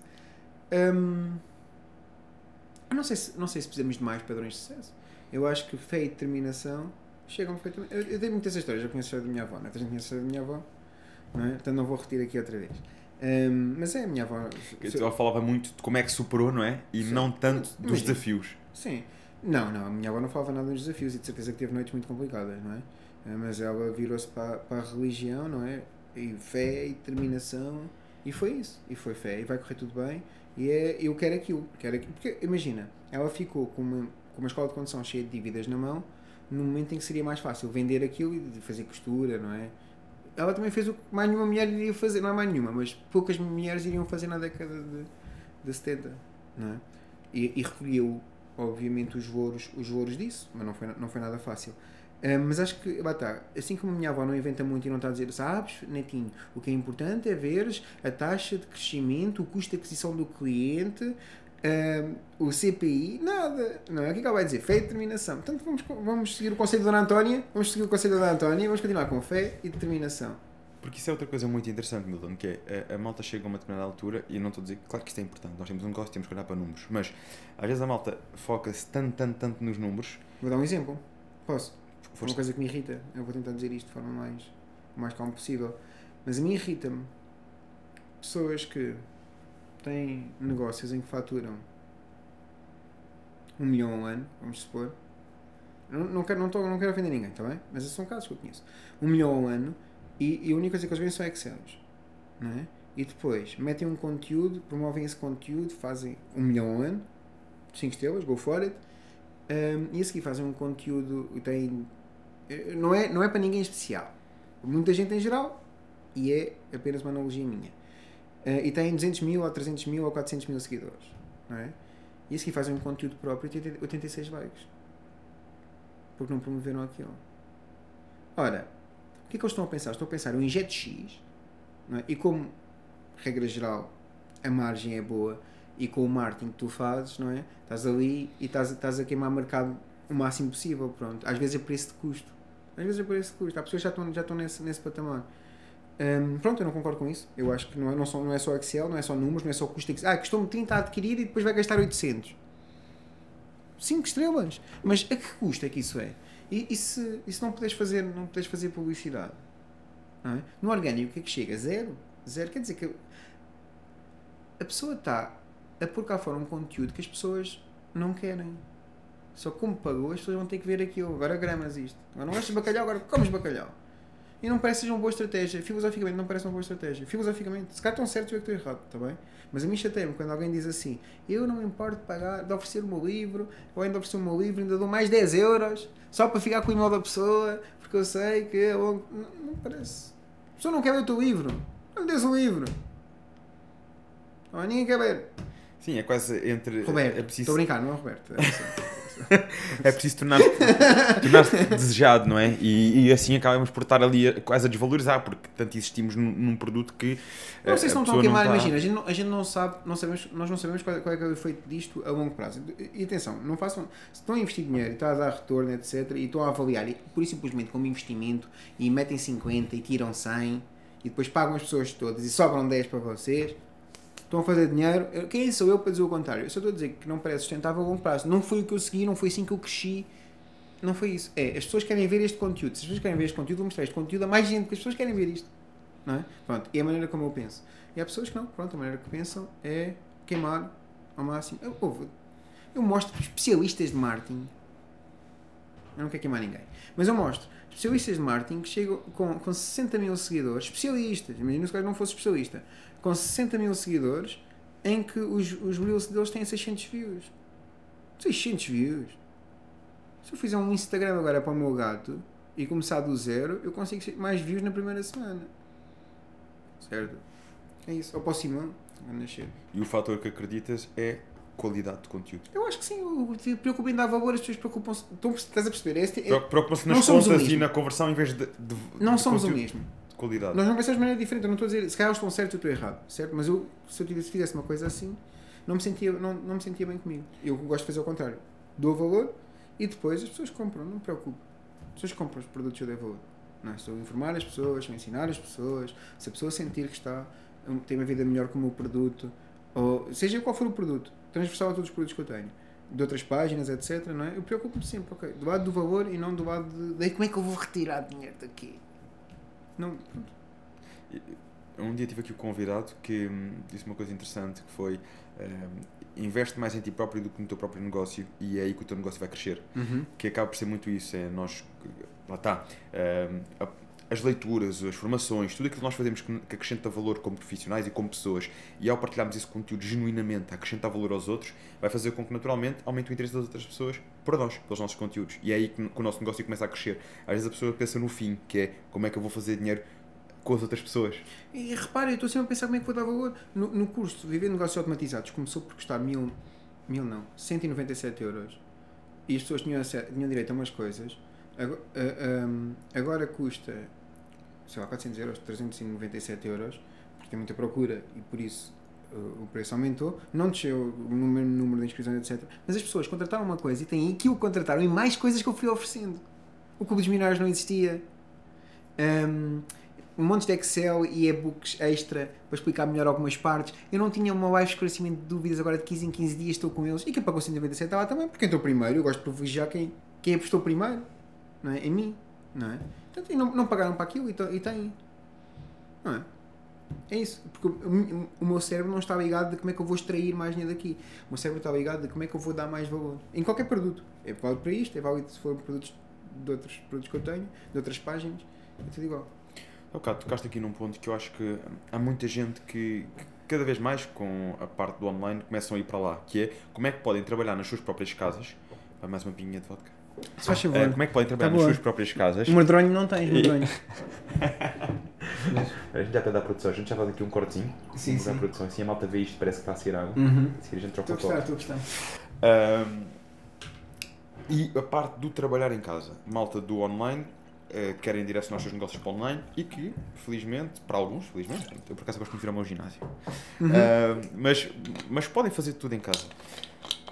Que hum, conselhos, sugestões dás para alguém que queira começar a montar essa estrutura e poder criar a sua independência através de casa, fazer o seu negócio crescer?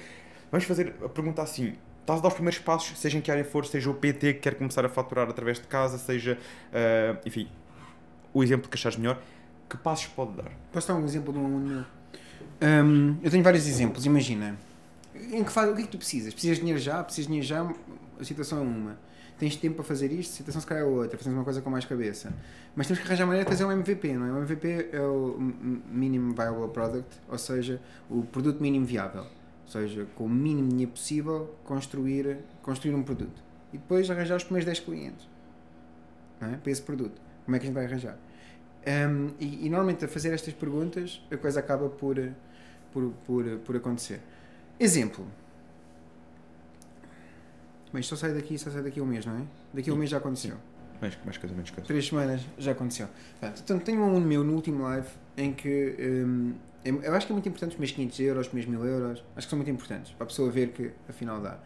E então, como é que nós fizemos isso? Eu tinha uma página com mil seguidores, uh, micropaisagismo, que é tipo fazer paisagens em sítios pequeninos. Pronto, ele vai fazer um workshop sobre isso. Uh, o que é que ele fez? Com os meus seguidores que tem, ele estava a conseguir seguidores no, no Instagram através do Reels e a seguir não estava a fazer nada com eles. Não, não, a gente tem que pôr num sítio onde a gente tenha.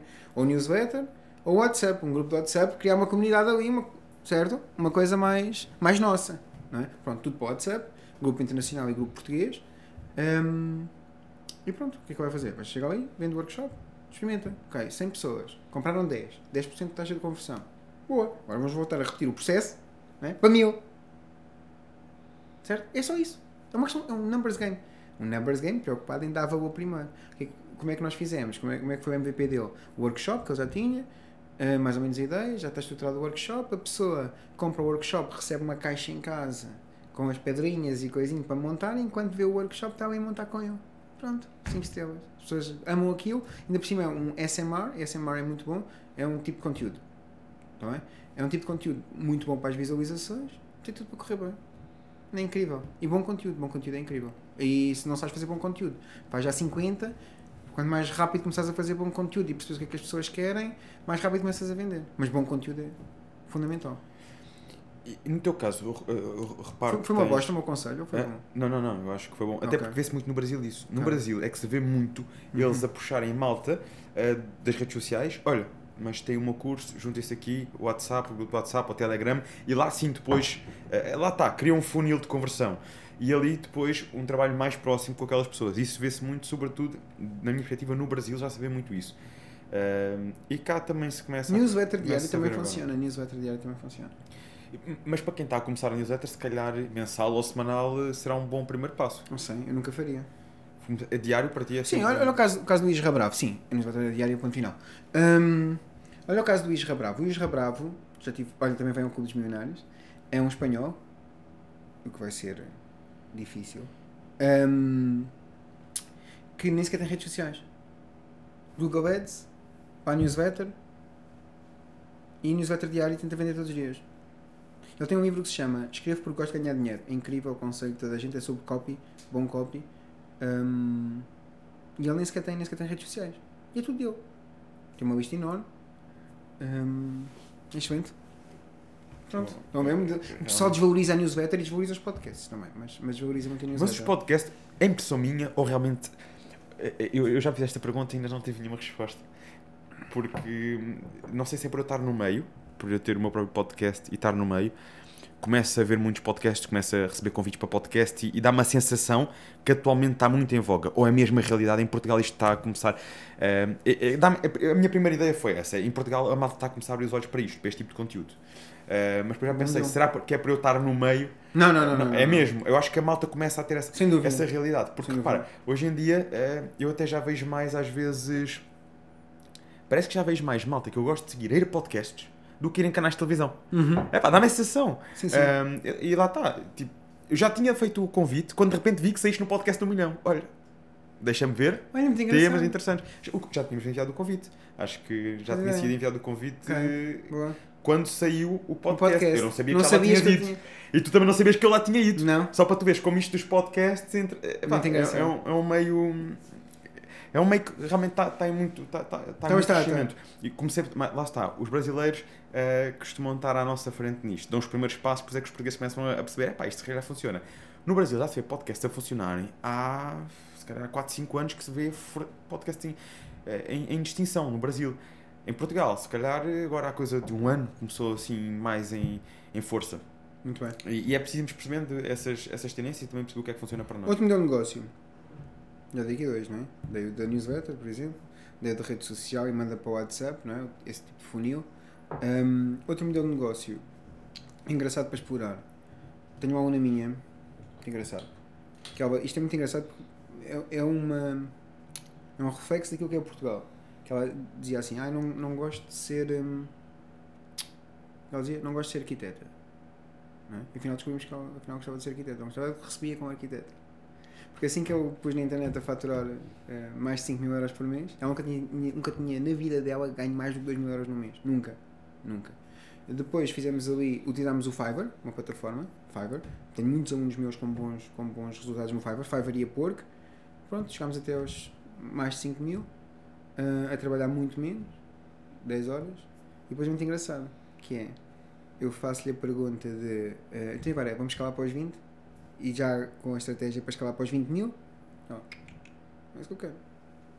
É isto que eu quero. É isto que eu quero. Trabalhar 10 horas por semana, tirar 5 mil euros e chegar a casa, hum, ou estar em casa a trabalhar, a tomar conta da criança, assim que chegar a criança, buscar a criança à escola, ou coisa. Ah, felicíssima da vida. E não há mal nenhum. Ninguém tem que escalar um negócio para 1 milhão, 2 milhões, 3 milhões. 5 estrelas. É isso. Mas é muito engraçado. E, e é curioso o número de horas que trabalha por semana. Muito menos. Nada a ver. Nada a ver. Ela despediu-se já do. do...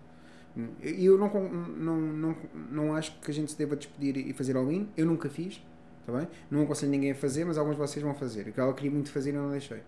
Ahm, mas há dois truques que ajudam muito se vocês estão a começar um side hustle, é? ou seja, um, um- um projeto à parte, não é? Com o tempo que eu tenho livre. Dois truques que a mim me ajudaram bastante foi, porque eu já estive aí, não é? Foi ter 12 meses ou 6, depende da pessoa, de 6 a 12 meses de parto, em que se nada der certo, portanto, estes meses estão assegurados. É? Ajuda.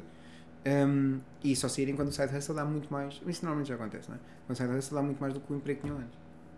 Essa é a primeira coisa que normalmente acontece. A primeira coisa que acontece primeiro é o side hustle dá muito mais. Imagina, eu tenho um amigo meu.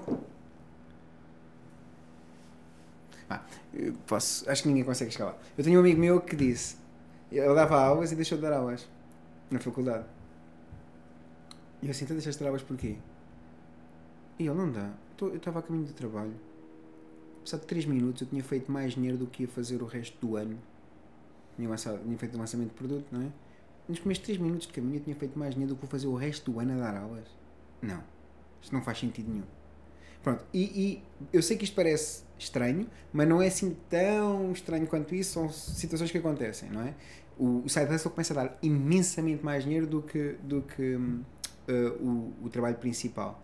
E esse é o primeiro passo. Eu aconselho que não desistam aí, guardem 6 a 12 meses e só depois é que, ok, agora vamos. É o que eu acho. Porque a maior parte, imagina, fazendo isso já estou a começar acima de 90% do, do português normal. Porque o português normal, quando lança um negócio, às vezes é um café, não é? Que ainda nem sequer está testado e vai recorrer à banca para abrir o café ou o restaurante, não é? Porque a tia disse que ele tinha jeito para fazer um fondue de camelo, não interessa, certo? E, e, e risco todo. Não é? Depois dizem, ah, empreendedorismo não dá e 80% das empresas fecham nos primeiros 5 anos. Não shit. Não é? Estás a fazer tudo mal. É? Agora, se tu começas o side hustle, fazes um MVP, testas com 10 clientes, a seguir, ok, vamos escalar. Se eu investir em publicidade, consigo mil, certo? E a seguir vou escalando. Ok, ok. E depois chega um ponto em que é ridículo estares a trabalhar. Quando digo ridículo, é ridículo mesmo, ridículo. Ridículo pronto, ao, ponto de fazerem, sei lá, 30, 40 mil, porque tem, fizeram um, ace- que, que, eu espero que aconteça com isso do micropaisagismo, por exemplo, o aluno. Espero que aconteça, não é?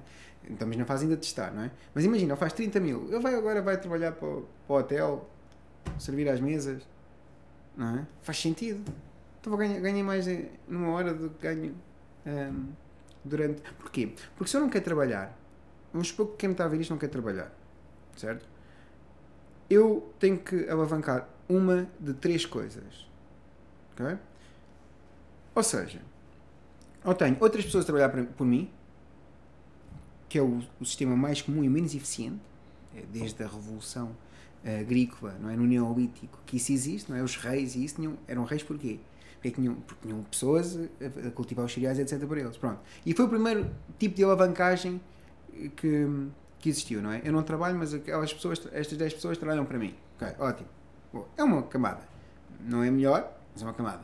Outra camada, outra camada é o capital, não é? Desde, nomeadamente a Revolução Industrial, não é? Eu invisto o meu capital e o meu capital traz bebês e eu não estou a trabalhar porque tenho o meu capital a trabalhar para mim. É outra camada, boa camada, certo? Não tem, não tem que gerir pessoas, etc. Tem algum risco, normalmente, não é? Há ativos com risco, mesmo ativos sem risco, têm risco disfarçado. Mas hum, tem, tem os seus problemas também, mas tem muitas soluções. E tem código. Eu não estou a trabalhar, tenho código a trabalhar para mim. É? Eu neste momento estou aqui, tenho vários produtos em que estão campanhas a serem, a serem feitas e mostradas a pessoas e estão pessoas a comprar os meus produtos neste momento. Não é? Eu estou aqui a falar contigo. Certo? Portanto, é essas três coisas que eu posso, que eu posso alavancar. Preferencialmente, a melhor é código. Sempre possível código. É isso. Por isso é que quando, quando nós tivermos hum, os robôs da, da Tesla, vai ser incrível. E quem quer lançar produtos? Uhum. Falámos há bocado Físicos. quer. eh, não, não, digitais. Falámos há bocado. Ok, olha, quero começar a iniciar. Este produto que eu estava a dizer é um produto digital. Sim, sim, eu, eu percebi. Um, queria contextualizar aqui era, há bocado falámos, aquele que quer começar a lançar-se no, no online, eh, os primeiros passos a dar, e agora aquele que quer lançar um produto digital, um, há plataformas específicas com conteúdos, com os e-books, com o que for. Um, os passos são semelhantes, há aqui variáveis que devemos ter em Como é que conta. eu vou dar valor? Não é? Qual é que é o valor que tu vais dar? Qual é que é a transformação que tu vais criar? Não é? O que é que a outra pessoa vai ganhar e adquirir um produto teu? Para fazer dinheiro, se não fazer dinheiro, vai-te embora. Uma pena. Certo? Mas qual é que é a transformação? E faz o MVP. É igual. Imagina, dá-me um exemplo de um produto. Imagina, quer lançar um produto qualquer. Imagina fazer que vamos lançar, vou lançar um, um e-book ou um videoaulas assim. Um sobre. e-book para quê? Não é sem e-book. Videoaulas. Fazer Ok. videoaulas, um conjunto de videoaulas, plataforma à parte sobre eh, treino e Ok. nutrição. Certo? É isso. Canalizas para. Crias uma comunidade, preferencialmente fazes bom conteúdo sobre. Fazes bom conteúdo, fazes uma lista de. Porquê que, porquê que a tua proposta é diferente das outras todas, não é? Porquê que a pessoa Já há vai muita comprar. coisa também. É isso? Porquê que a tua proposta é diferente? Se não tens nenhuma vantagem competitiva, nem vale a pena começares. Porque senão a malta muitas vezes o que acontece é, epá, os produtos online é que estão a dar. E vão, entram com um produto Certo, nada. que já está batido no mercado. Não serve nada. Não é por ser online, é, é, é por ter uma proposta diferente do que está Tem no que mercado. ser, tem que ser diferente, não é? Tens de ter uma vantagem competitiva. Qual é, é a vantagem competitiva que tens?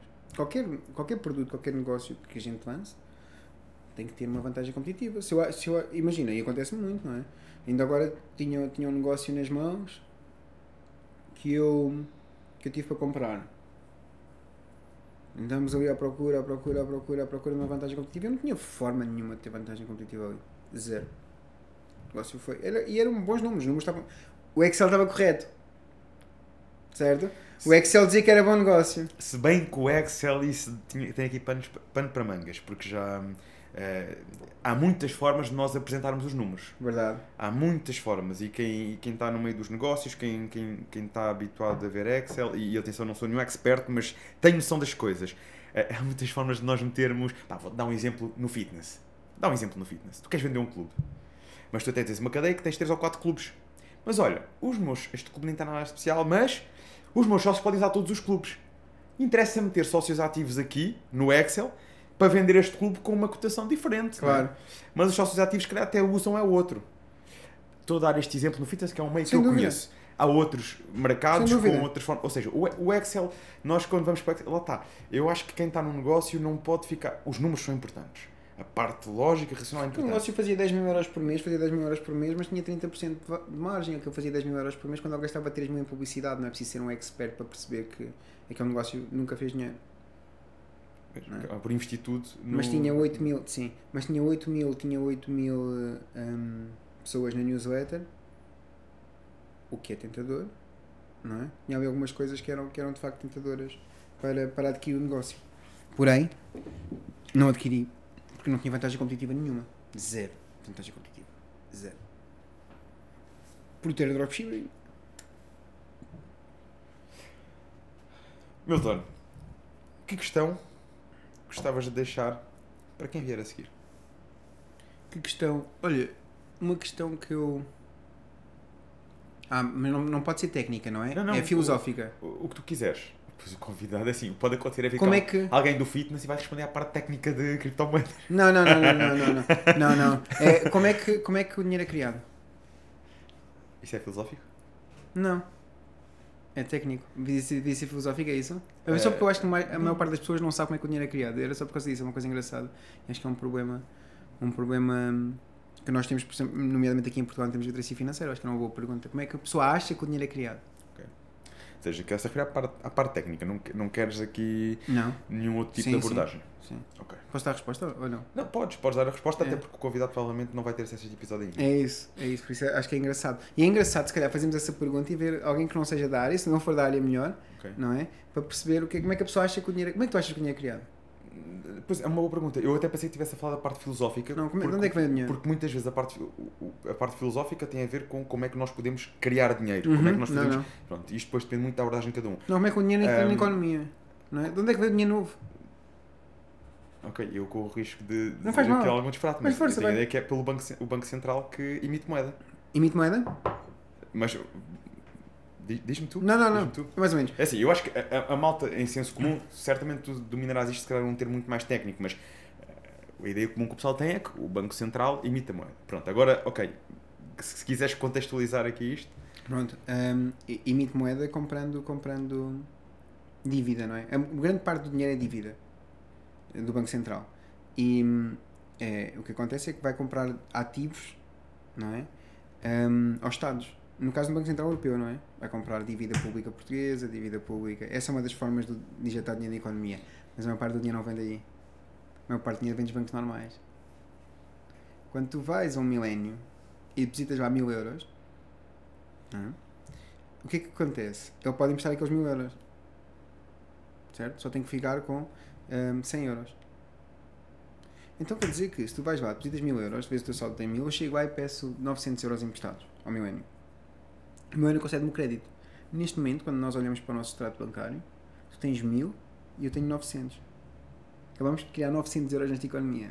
Porque eu posso pegar aqueles 900 e, e, gastar. E tu podes pegar nos teus e ir gastar. É, não é? Vamos fazer melhor ainda. Eu agora pego nestes 900 e vou pôr eh, noutro banco qualquer. Certo? Quando deposito os 900, o que é que vai acontecer? Eu estou a mudar de banco só para ser mais simples e as pessoas perceberem, não é?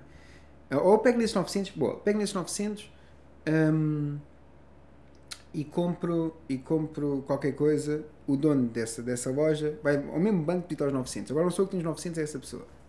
Certo? Tu tens 1000, o outro tem 900. Agora aqui o Marcelo, não é? O que acontece? O banco tem 1900, não é? O Marcelo chega lá e pede também emprestado. E pode pedir emprestado. Não é?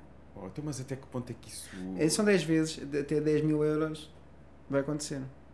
Porquê? Porque por cada mil, o banco pode emprestar até 10 mil. Percebes? Se eu tenho mil verdadeiros, ou seja, certo? A diferença entre. Por cada vez que tu. Cada vez que tu emprestas dinheiro ao banco, cada vez que tu pões dinheiro no banco, aquilo para o banco é um passivo para ele. Os teus mil euros são passivo. Ele tem que- Aquilo queima, aquilo tem que emprestar o máximo de dinheiro possível. Mais rapidamente. Na realidade, quando tu pões mil, eu só fiz ao contrário para as pessoas perceberem como o dinheiro é criado, mas quando tu pões mil, o que acontece é que o banco tem que, tem que ter uma reserva de 10%, mais ou menos, quer dizer que pode emprestar 9 mil por cima daquilo por ter mil. E alguém pode buscar os 9 mil, pôr no outro banco e o banco que pega os 9 mil deixa, deixa 800. Tivemos uma crise, tivemos uma- as, as- 900. as reservas não eram obrigatórias até 2008, não é? Em algumas situações. Quando tivemos a crise bancária, não é? Nos Estados Unidos. Então, O o, ba- subprime. o Banco Central Europeu en- en- entra aqui só mesmo na parte do Porque imagina, ok, ok, e- excelente questão, excelente questão. Quando o Banco Central Europeu, o Banco Central Europeu o que faz é aumentar a taxa de juros, não é? Quando o Banco Central Europeu aumenta a taxa de juros, hum, o que é que acontece? Quer dizer que as pessoas vão, não é as pessoas, é a maior parte, a maior parte do dinheiro que existe na economia é dívida. São empréstimos, a maior parte. Certo? Para aí 90%. O outro é dinheiro real. Portanto, tem- temos uma economia altamente alavancada. Faz sentido dizer? Porquê? Porque quem controla o dinheiro são os bancos, os bancos podem, só têm que guardar 10% das reservas, é mais ou menos isso que acontece. A maior parte do dinheiro que existe na economia é crédito. Tá bem? Portanto, o crédito é que movimenta a economia, não é, hum, não é outro, tipo, outro tipo de dinheiro. Portanto, esse é o dinheiro mais importante. O que acontece quando aumenta a taxa, a taxa, a taxa de juro? Quando aumenta a taxa de juro, o que vai acontecer é que vai haver menos, menos empresas a recorrer ao crédito. Quer dizer que os bancos vão conceder menos créditos. Se os bancos vão conceder menos créditos, que é o que está a acontecer agora no mercado imobiliário, não é? Hum, quer dizer que há menos dinheiro na economia porque está-se a criar menos dinheiro novo. E é assim que se retira dinheiro da economia. Curioso, estou a ter aqui uma bela aula. Pronto. Mas é isso. Portanto, é, é isso. A maior parte das pessoas não percebem. Por isso é que, imagina, a maior parte dos, dos milionários e bilionários, não vou dizer o caso do Miguel Milhão porque eu não sei, também não sei mesmo, nunca lhe perguntei, ah, mas o Miguel Milhão deve ter alguma coisa parecida com esta, que é, ele não deve gastar, ele não deve gastar dinheiro sem, sem crédito, ele deve gastar crédito, quase certeza. Porquê? Eu não estou a dizer que ele gasta, não faço mesmo a mais pequena ideia, estou mesmo à vontade para falar porque eu não faço mesmo a mais pequena ideia, não é? Mas imagina, a partir de um, certo montante, Mas é assim, há sempre a probabilidade, de fazeres mais 300 km para fazer esse para, Porque tu houve umas que ias ficando ali, epá, vou mais 300 km para vir cá depois saber a resposta. Olha, Agora- fomos dois, tu és de onde? eu sou, sou, estou em Cascais agora. Cascais, pronto, então fizemos mais ou menos a mesma coisa. Eu ainda fiz mais um bocadinho, deixa lá. Mas valeu. Um, mas estava a dizer, acontece muito com, com os bilionários, o Zé Neves, por exemplo, o dono da Farfetch, não é? De certeza que ele não chega, não chega ao multibanco, não- ele tem 2 bilhões de euros, vamos supor, não é? Ele não chega ao multibanco e não vai levar 2 bilhões. Esqueçam isso. É? Mas já percebeu como a linha funciona. Ele tem 2 bilhões em ações da Farfetch e deve pedir empréstimo contra, eh, em que aquilo serve de garantia, as ações da Farfetch servem de garantia, não é? E assim o é que acontece? Ele tem um, um, um cartão, eu estou a dizer que ele tem, não sei se tem, se não tem tem um, um black card da American Express ou alguma coisa do género, não é? Compra um iate, compra um jato. Não estou a dizer que ele compra um iate ou compra um jato, mas dá. Compra um iate, compra um jato. Uh, muitas vezes o próprio jato e o próprio iate uh, acabam por servir de garantia para voltar a pedir mais dinheiro. Não é? É já agora é assim que se compra um Lamborghini. É assim é que se compra um Lamborghini. Comprar um Lamborghini e a seguir, olha, tá? agora esta parte aqui. E o que é que acontece? Quando ele vai pagar aquela dívida, quando ele vai pagar aquela dívida, as ações da Farfetch, supostamente, não é? já subiram. É? Portanto, praticamente dinheiro não é grátis, mas, é. mas é assim que funciona. É, ou seja, aqui uma boa gestão financeira, às vezes, Uma boa e até uma boa, crédito. uma boa gestão de crédito. E até diria aqui uma boa contabilidade. Sim. Consideras que é aqui um papel importante para, Sim. para se alavancar eh, Mas imagina, ele pode gastar o que. estes negócios? Sim, imagina, ele não consegue gastar 2 bilhões de, de euros durante a vida, Pois. certo? Muito difícil, só se compra, quer dizer, tinha que comprar muito, muito Lamborghini, muito. E o gajo trabalha, não tenho, eu estou a usar o Zé Neves, o dono da Farfetch, por exemplo, de certeza que não tinha tempo para, para gastar o dinheiro todo. Ahm, mas é isso, as pessoas acabam por não funcionar como é que. Não, não saber como é que o dinheiro funciona. Ahm, imagina, eu posso ganhar o ordenado mínimo, há, mu- há um caso desses. Eu posso ganhar o ordenado mínimo e ficar milionário. E sem ganhar euro milhões. Um, há um, um contínuo numa escola um, nos Estados Unidos, Ronald Reed, e o Ronald Reed morreu com 8 milhões na conta. Ele sempre, tive, sempre, sempre recebeu o ordenado mínimo nos Estados Unidos. Sempre. Só que sempre comprou ações todos os meses. É? Se eu fizer isso a 10% ao ano, que eu, eu até consegui um bocadinho melhor, que é o retorno do mercado, o retorno médio do mercado é 10% ao ano, agora estão aqui pessoas, mas como é, que, que investimento é que dá 10% ao ano? Depois que dá primeiro, não sabes que dá, e depois perceber que em 150 anos as 500 melhores empresas dos Estados Unidos sempre tiveram o mesmo tipo de retorno em média nos últimos 10 anos, que é 10% ao ano. Portanto, nós quando dizemos, falamos no retorno do mercado, toda a gente sabe que estamos a falar de 10% ao ano brutos. Porquê? Porque há 150 anos que é assim. Essa é a razão. Certo? E não há ninguém que tenha guardado, tenha comprado um, SP500 durante, e tinha guardado durante 20 anos e tenha perdido dinheiro. Não há. É dos poucos investimentos em que isso acontece. De risco. Poucos investimentos. Eu já vi falas também, também uh, do, do SP500 algumas vezes nas redes. É, é porque é um investimento bom para as pessoas, para as pessoas começarem a ter, a ter, a ter contacto, não é? Então está diversificado, tem menos risco nesse aspecto. Um, e o que aconteceu? Quando ele faleceu, eu tinha 8 milhões na conta. Pronto, eu posso, fazer, posso replicar? Posso. Ah, mas depois não vivo, certo? Mas calhar o teu filho vai ter acesso a um fundo com 8 milhões, tu até podes fazer para a empresa toda, para a empresa não, para a família toda, a família usa todo um fundo conjunto, e depois o que é que se faz? Pede-se dinheiro emprestado, usando aquilo como garantia. Certo? Pronto. E é como se fossem os mel. Como se fosse o quê? Os mel, a família mel, não é? Ah.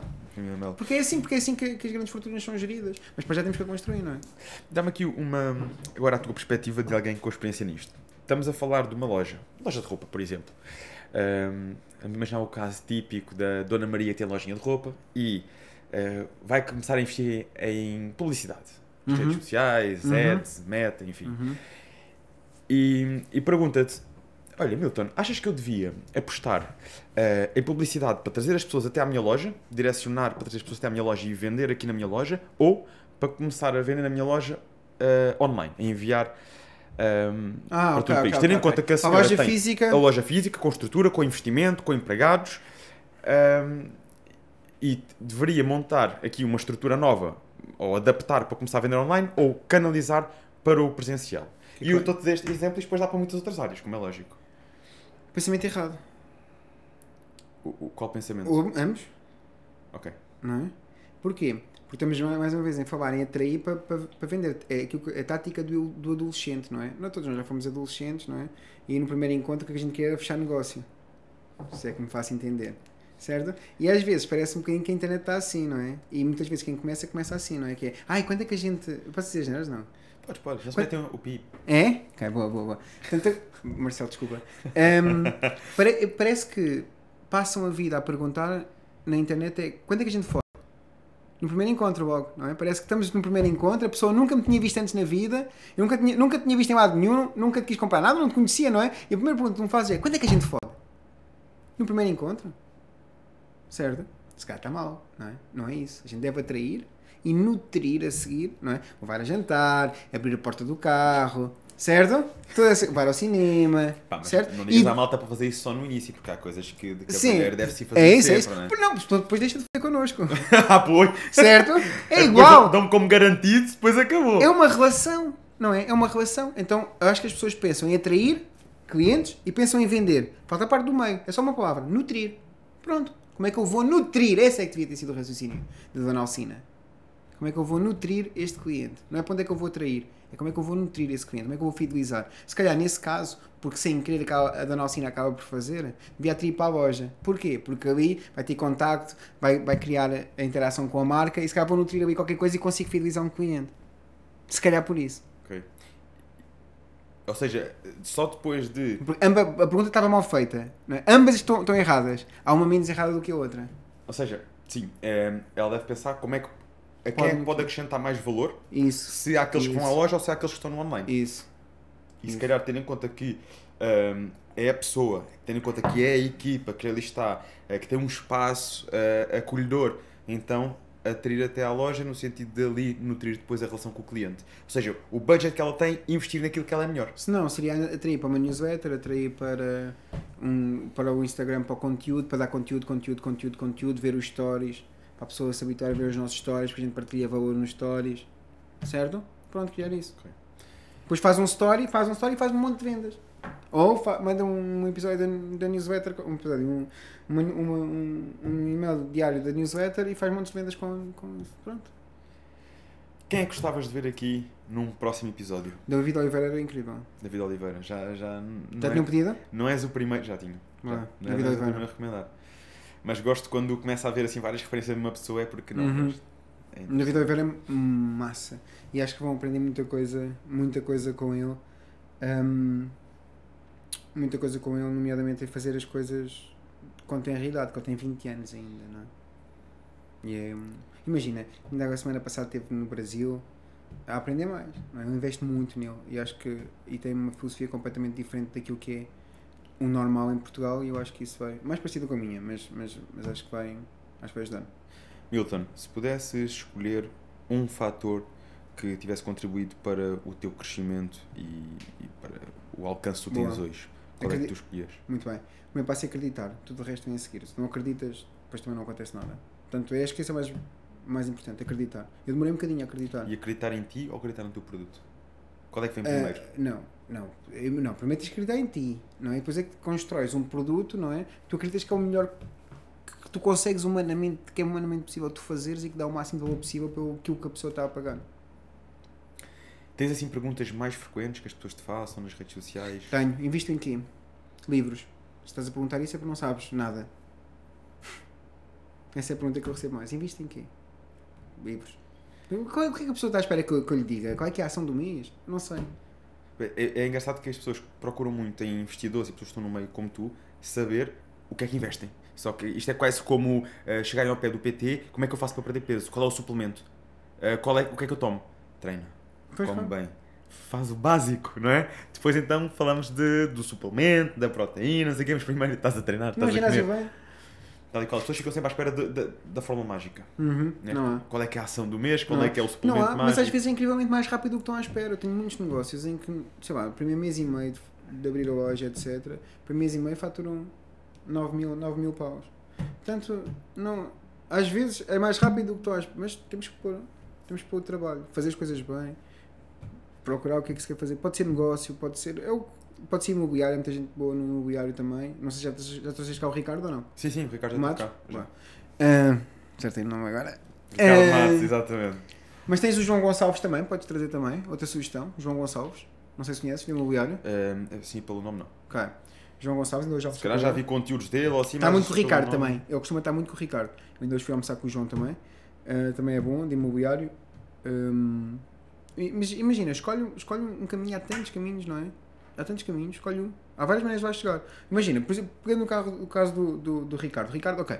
O Ricardo acha que, e corrige-me se eu estiver errado, mas o que eu acho que ele acha é que primeiro montas um negócio, consegues algum dinheiro e depois com esse dinheiro começas a investir em imobiliário e cresces por aí. Certo? Ele, ele até agora já trouxe aqui algumas sugestões para quem quiser começar diretamente com o imobiliário. Ok. Ehm, algumas, ele, ele explicou lá com os termos técnicos. Arranjar um investidor. Sim, exatamente. Tu fazes a pesquisa eh, de oportunidades, apresentares tudo pá, a nível de, de oportunidades, desafios, não sei o quê, daquela, daquela própria eh, investimento, daquela casa, daquilo que for, e apresentares a alguém como ele, que já está no meio.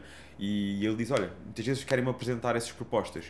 Desde que me apresentem tudo, tintim por tintim, o que é que é, o que é que não é, eu vou fazer a confirmação dos dados e assim, depois dou um X à pessoa. É uma forma também de se começar nesse meio. Sem dúvida alguma, sem dúvida alguma, concordo plenamente. Pronto. Ahm, mas pronto, mas o imobiliário é um caminho, certo, ok. Ah, eu acho que deve ser um negócio e automatizar o mais rápido possível, certo. Se te identificas com isso, eu acho que sou a pessoa mais que certa para te ajudar. Ahm, pode ser com FIRE, que é ficas rico daqui a 40 anos. Não tem mal nenhum, zero. O, o estratégia que nós falamos do Ronald Reed, nada contra. O Ser Riquinho, por exemplo, é ótimo ah, também a, a- a falar sobre isso, sobre o FIRE. É, é outro caminho, é mais lento, mas eu gosto de trabalhar por conta de outrem. Vamos supor que eu gosto, não é? E que não quero deixar de trabalhar por conta de outrem, não somos todos iguais. Então o caminho que podes seguir e continuar com o teu emprego. Tal como o exemplo do, do Ronald Reed que eu falei aqui, hum, e, e há muita gente que segue, que segue esse caminho. Qual é que é o caminho que eu não devo seguir? É o, o caminho que Deus me ajude, que é, olha, está, seja o que Deus quiser, não é? É que- não é seja o que Deus quiser. Escolhe um, tem, põe alguma intenção, não é? Acredita que és capaz de vais chegar e, e depois acho que vais chegar, acho eu. Eu, eu tinha aquela pergunta que era aquela mensagem que gostavas de deixar a quem nos está a ouvir, mas acho que terminaste com uma mensagem forte. Quer acrescentar alguma coisa? Mas o que é que eu gostava, o que é que eu, o que é que eu gostava de, de quem, quem estivesse a ouvir soubesse? Pá, que a maior parte dos conselhos que a gente ouve tão mal. A maior parte do senso comum a nível de investimentos, a nível de negócios, nós ouvimos em Portugal, está errado. Não são os negócios que não funcionam, as pessoas é que não funcionam, fazem as coisas de maneira completamente diferente. Não é? Mal. Imagina. A maior parte das pessoas, quando começam um negócio, já começa com um contabilista, com a quantidade de encargos que tem logo. Quando, quando houver a primeira venda, eu posso abrir, posso abrir atividade. E estou legal. Não estou a fugir os impostos. Só agora é que tive a primeira venda, agora é que. E, e, depois, quando eu, passar, quando eu chegar aos 200 mil faturações, a gente logo ver como é que a gente faz. Não tem, tem que ser um bocadinho antes, mas pronto. Um, mas depois, quando eu já tiver faturação, se eu já, tiver, já tenho boa faturação, quer dizer que eu também já tenho um MVP uh, eh, testado. Ou seja, o produto já está testado. Já sei que vende, já tenho clientes. Não é? Se calhar estão a recomprar esses clientes. Não é? Então, porquê que eu tenho que passar por este risco todo? Eu posso diminuir o risco, começar um negócio como side hustle. Há milhares de plataformas que eu posso fazer. Posso fazer no Shopify, posso fazer no Fiverr, se for de serviços, posso fazer no, no Upwork. Um monte de coisas que eu posso fazer, só tenho que aprender sobre isso. Agora, escolha um caminho primeiro. É isso, escolha um caminho e a seguir o mínimo de risco possível. Mínimo de risco, máximo de retorno. Outra coisa que o Miguel diz muito, não é? Que é, há alturas na vida em que tu apanhas uma situação desequilibrada, aquilo que nos investimentos nós chamamos o alfa. Em que o risco é muito baixo, mas a possibilidade de retorno é enorme. E há muito no digital isso. Muito. Só tens que encontrar o teu. Eu dou já um exemplo. Façam um exercício que se chama Ikigai, porque eu sempre que faço, uh, que chega a ideias de negócio é através desse exercício. Portanto, força. Ikigai. I-K-I-G-A-I. Como é que podem encontrar? O número no telefone é. Estou a brincar. Um, qualquer rede. Qualquer rede... No, outro, no outro dia tive aqui um convidado que deu. Qual foi a rede? Qual é aquela. aquela, aquela... Orkut? Ah, o Tinder? O Tinder, o Tinder. E estava com a mulher ao lado. Olha, o meu Tinder é. E ela começou logo a olhar para ele. isso não, isso, isso, eu acho isso fascinante. Eu acho isso fascinante. Eu se calhar, se calhar vou começar a roubar essa. Eu acho isso fascinante.